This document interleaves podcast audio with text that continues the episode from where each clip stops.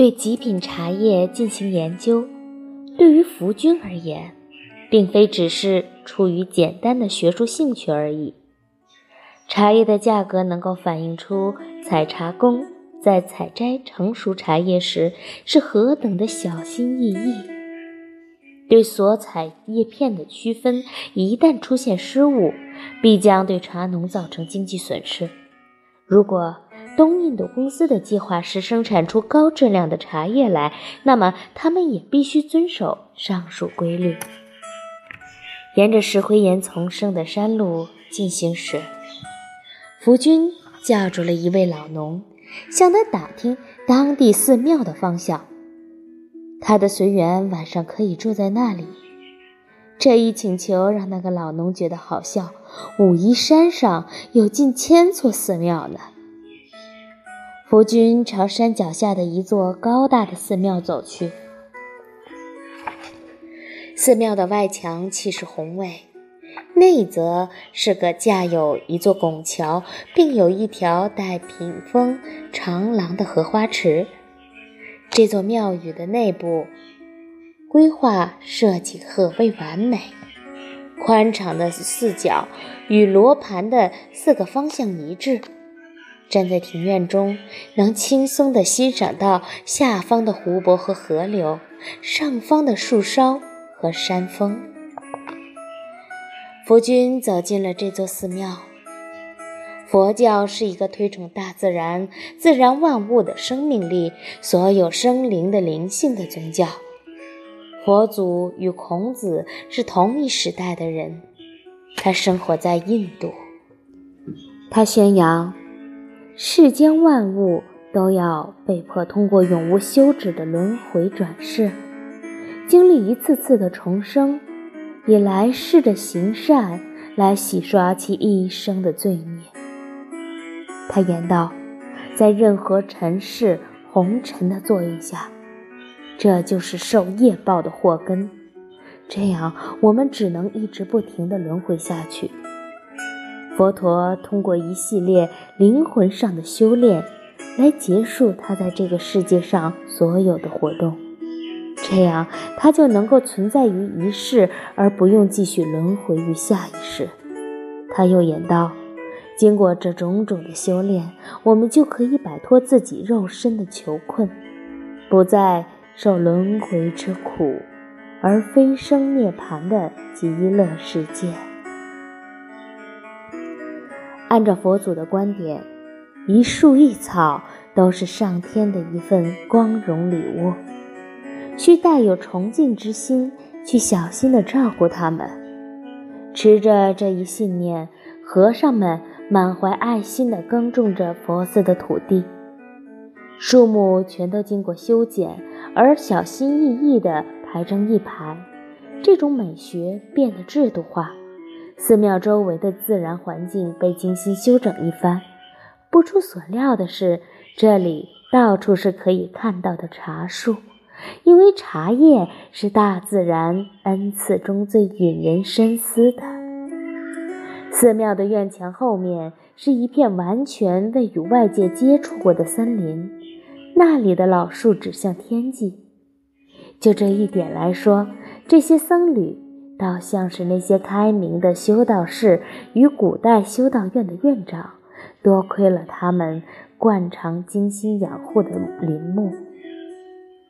夫君在欧洲才得以欣赏到一些最为富丽堂皇的森林风光。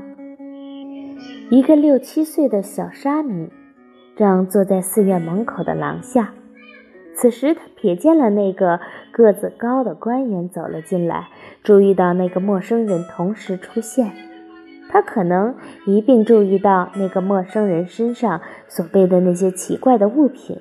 这个小男孩跑过庭院，钻进一座较小的屋子内，冒着炎热的天气，走了一早上的山路。福君觉得很疲倦，他的丝织长袍因吸收了不少汗水变得沉重。他漫步走进了长长的接待大厅，大厅两侧排列着一把把雕花椅子和几扇带格子的屏风。一共来客必应歇脚，等待寺院的正式迎接。胡星傲然走进大厅，与住持商量着住宿的事宜。福君投宿要求很好商量，像他这样的大人物，自然应该得到接纳。一直有陌生人在此留宿，这位官员是个有身份的人物，当然要给最好的房间了。僧人们还得供应烟、饭和茶。方丈随后派了那个小沙弥去照管，他吩咐那个孩子，务必让他们尊贵的客人住得舒舒服服的。小沙弥回来的时候，随身带着一个小铁壶，这一壶成熟的乌龙茶散发着兰花和核桃的香味，只比顶针稍大一点儿的茶杯攥在那孩子的手里，他把茶杯。捧给了福君的时候，还深深鞠了一躬。现在，我享用着这芬芳、纯净、未添加任何杂质的本地产的草药泡成的饮料。我以前从未怀过哪怕有目前一半旅行的感激之情，或者是说。我从未像目前这样需要这杯茶，因为我现在又渴又累。这是福君在回忆录中形容当时的感受。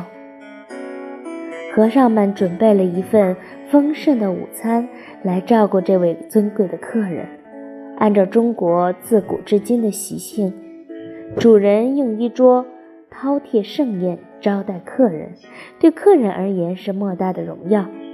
和尚们拿出来的菜肴丰富而奢华，用的食材是这座山上夏季最好的收获：莲藕、蘑菇、泡菜、卷心菜，还有豆子。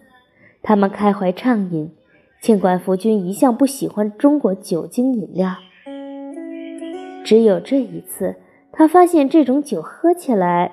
令人惬意，很像是低度数的法国葡萄酒。寺院全体僧侣出席了这次寺酒宴。一个和尚长着一张被天花摧残了的脸，这让福君提不起胃口。其他的和尚性格温顺，祈祷也很虔诚，因而脸上洋溢着幸福。这让身处在遥远武夷山的福君感觉到高兴。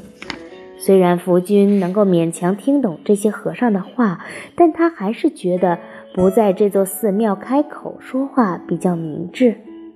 至于胡星，福君尖刻地说道：“他完全可以在我们之间左右逢源。”不过，尽管自己和那些和尚并非一个世界的人，但他还是觉得受到了热烈的欢迎、盛情的款待。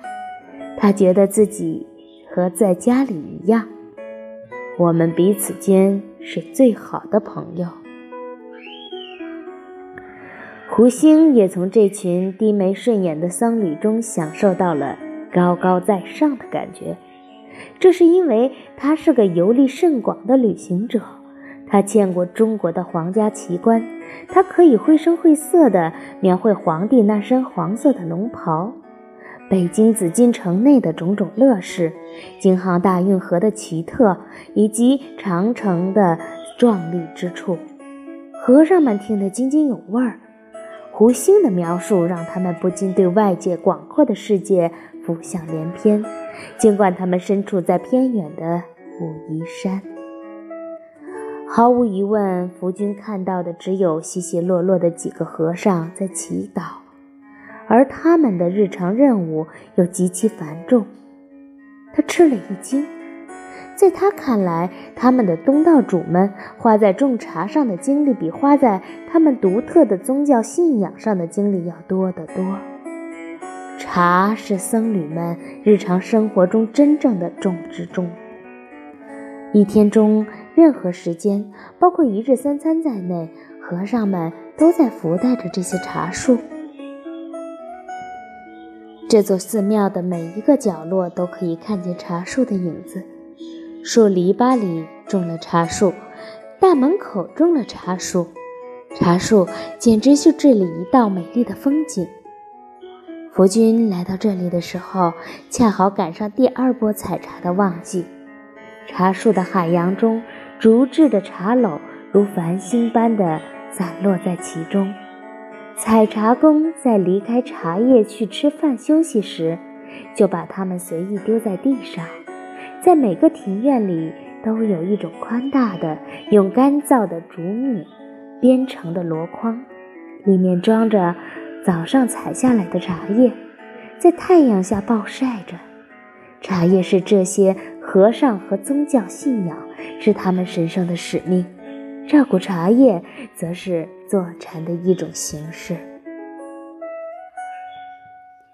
武夷山的和尚们也勤快地记录着茶叶的生长状况，就像修道院里的僧侣们关注着几个世纪以来生长在长坡上的葡萄藤的健康情况，并忠实记录着葡萄的收成。